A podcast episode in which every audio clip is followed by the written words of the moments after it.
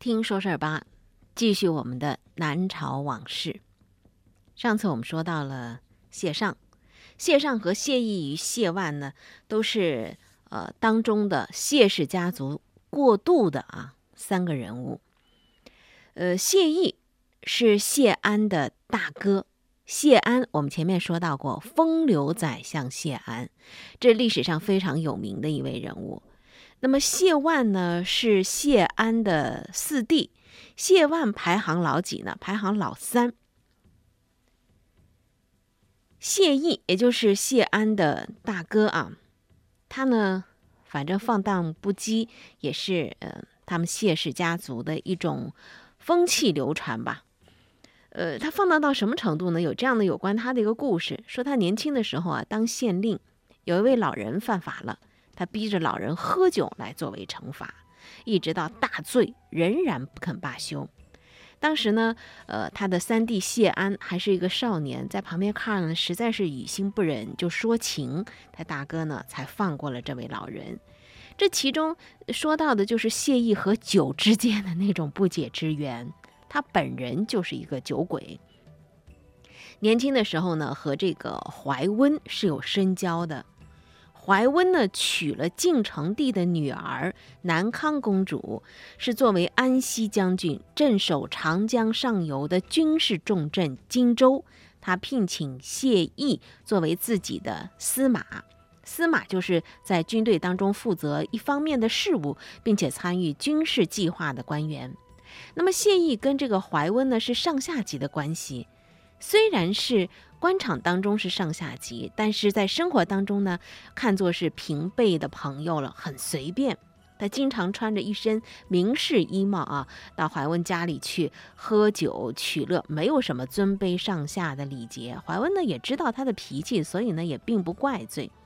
他做了什么荒唐的事儿呢，也只是笑笑。哎呀，你老兄啊，真是我的方外司马。什么叫方外呢？这是一个道家的与与与世啊，意思说就是世外，超越于世俗情欲羁绊的外头，不受拘束。那么谢意呢，也确实就是这样子的一个人。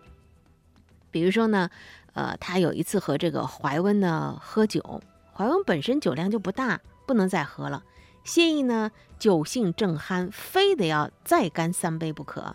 怀温被逼得没有办法，转身逃，跑到他的妻子南康公主那儿去躲着。南康公主就笑着说了：“活该啊！你这位大忙人、大将军，一天到晚不着家，要不是有这么一位狂司马，你还知道回来吗？”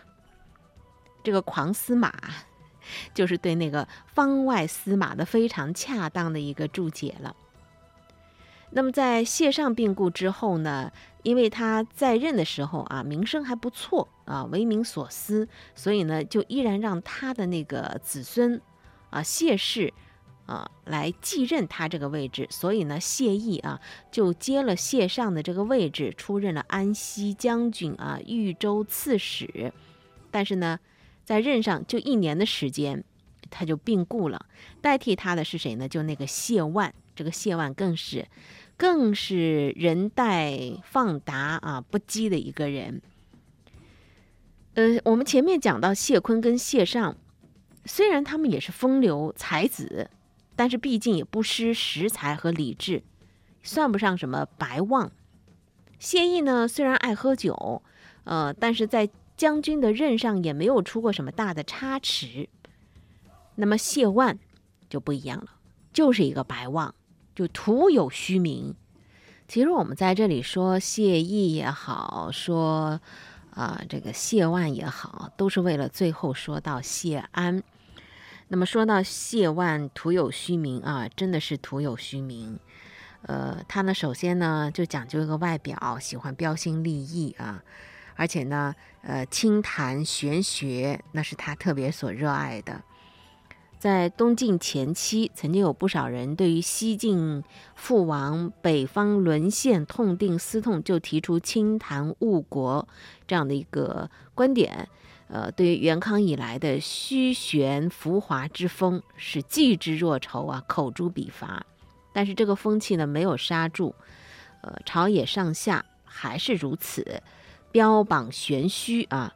呃，如果你遵纪守法，反而被认为是俗不可耐的，就是以那种放纵来作为清高，脱尘而出。谢万之所以这种人能够得到任用，除了谢氏家族的那种啊，他就是氏族门阀家庭嘛，所以呢，他有一种传习，好像就是圈内的阶层固化。除了这个元素之外，和当时的朝野上下的风气是很有关系的。东晋的时候呢，有一个会计王啊，司马昱，他呢就特别的啊喜欢用这种人。而且他自己呢，也喜欢清谈啊，长于玄言。当他当上丞相之后，他马上啊就把这谢万一些人呢作为自己的僚属给招纳进来。于是谢万就走马上任了。和司马懿相见啊，不谈正事，谈什么呢？谈玄虚，可以整整清谈一天。当时谢万大概也就是二十四五岁的样子。后来这个司马懿呢，成了皇帝了。就是晋简文帝，所以大家可以想见一下啊，这样的朝野啊，朝廷呢不灭那是不可能的。这样的人做皇帝，那天下事可知矣。谢万还是有一点点文采，他写有《八贤论》，当然现在都是找不着了。这《八贤论》当中呢，他其实是呃八位古人一一做了相对照啊，然后呢自己再阐述了一些观点。这个相对照阐述的观点是什么样的呢？首先，他选的这八位古人，有那个渔夫屈原，渔夫就是屈原在他的词赋当中写到和渔夫之间那个对话那个渔夫，还有贾谊和季主。贾谊他是少年得志啊，西汉的太中大夫，关心时事。最后呢，是出贬长沙，抑郁而死。祭主是谁呢？是长安市上的一个算命的。贾谊曾经去拜访过他，结果他呢发挥了一通啊势高义威、伴君如伴虎的威严，以为警戒。呃，第三对呢是楚老和龚胜。龚胜是西汉楚人，在朝廷的时候呢，是作为专门呃给皇帝提意见的啊谏议大夫。不避权贵，陈述民生疾苦。后来呢，因为不满这个王莽专权，告老还乡了。王莽篡位之后呢，召他入朝做官，他执意不从，绝食十四天，死了。跟龚胜相对应，就是那个楚老。楚老呢，呃，没有名字啊，不知名的楚国父老，在龚胜死了之后来吊唁，痛哭啊。还说了一段话，说香草因芬芳而被点燃，灯油因发光而被烧尽，龚胜因执着而未尽天年，虽可痛惜，而非我辈忘世隐遁中人呐。这是第三对对照的，第四对对照就是孙登和嵇康，这也是个对照。嵇康啊，广陵散弹奏啊，临行之前弹奏一曲广陵散，就这一位。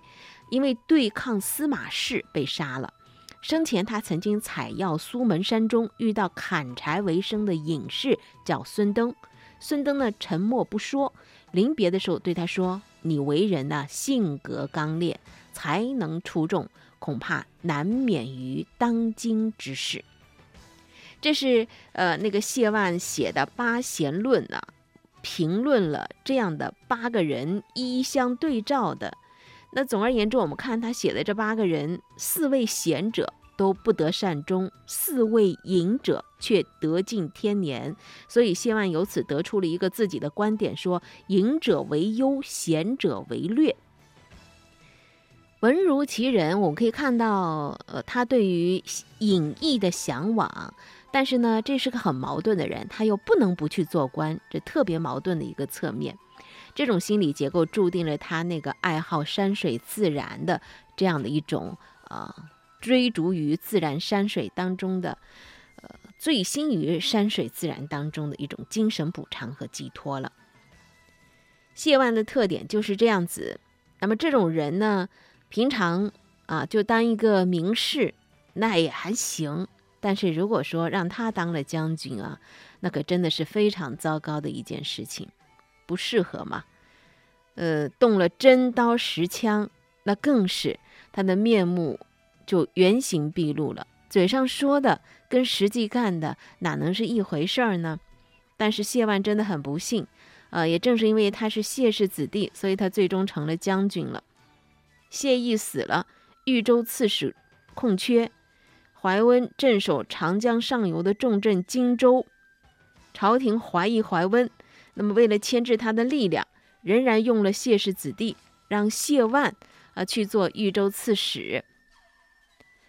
那个时候，王羲之已经是辞官归乡了。不过他还是很干关心国家大事的。他呢给这个怀温写信啊，说你用人不当啊。谢万呢这个人的为人和才学，做一个呃从容啊动动嘴皮子的文官呢，也许是适合的。现在好违背了他那个天性，让他去统帅大军，恐怕呢用错人了。怀温呢，当时处于被朝廷怀疑的这样的一个地位，他也不便说什么。王羲之跟谢万两个人有这个意见吗？没有，两个人本来就是好朋友。他是忍不住冷眼旁观，旁观者清嘛。然后呢，呃，实在看看怀温呢不说话，他就写信给谢万。也是一个操心的人呢，希望给他的朋友啊提个醒，怎么劝他呢？说你千万在军中不可任性放达了，你要跟将士们同甘共苦，饮食起居一定要简朴。这苦口婆心，谢万听了没？耳旁风，怎么能听呢？当时也有其他人看出用人不当，难免误事。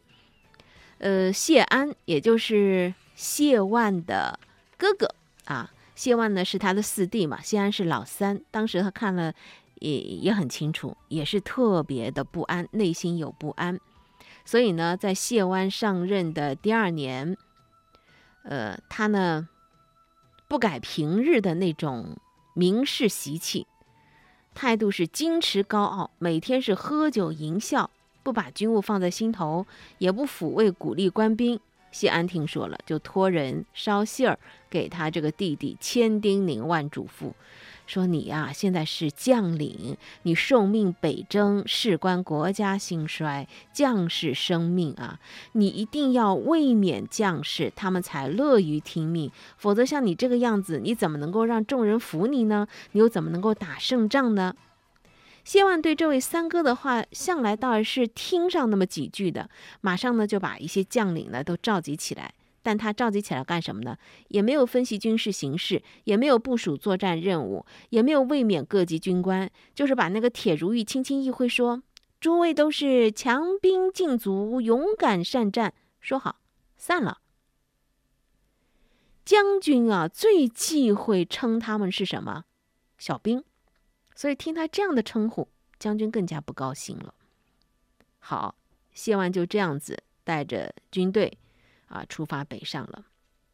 你想想看，呃，人心齐，泰山移。这人心不齐，这仗可怎么打？一退不可收拾，全军溃败。将领本来对谢万就不满，现在更加不听指挥，各自隐归。败得一塌糊涂，也顾不上自己平常的那种所谓的从容风雅，单骑逃归。这次惨败的责任显然全都是在谢万身上的，所以他回朝之后就被废为平民，两年之后生病死了。我们在这里说到，呃，这谢毅啊、谢万呐，还有前面一个谢尚啊，这三个将军的生活和任职期间啊，朝廷上执政的都是谁呢？呃，王导、何冲、于斌，还有这个会计王司马昱、怀温，这些人都是出自于世家大族，又都是清谈名士，政治环境他没有根本性的改变，所以不管呃那些将军啊，谢氏的将军们如何的放胆任达，都仕途顺利，即使是损兵折将了，丧失辱国了，也仍然得到善终，甚至是重用。谢万虽然一度被废为平民，但不久之后又被启用为散骑常侍，还是朝廷高官。所以在东晋末年的时候，就是那些平民百姓啊，当时称为是寒人，他们的势力兴起了，他们的后世子弟却往往动不动啊就会被责难，然后就会被批评，就会被责罚，还有不少人被杀，跟士族子弟的遭遇显然不同。那么，这其实就形成了一种社会阶层的矛盾了。政治气候如何左右着人的命运，影响着人的心态，在这个事情当中，个体遇到的一些事情当中，我们就可见一斑了。三位，呃，任性、任诞、放达的这个将军啊，谢氏子弟当中的三位将军呢，我们今天先说到这儿了。那么接下去呢，真的是会是谢氏家族当中的一个重头人物谢安，一代风流宰相谢安，那确实是不仅仅是富有诗书才华，还真能够打仗。淝水之战，那个是载入史册的一场以少胜多的经典啊案例。那么下一期我们就来说说这位风流宰相谢安。生活是志趣相投者的狂欢，听说事儿是对这种生活的赞同。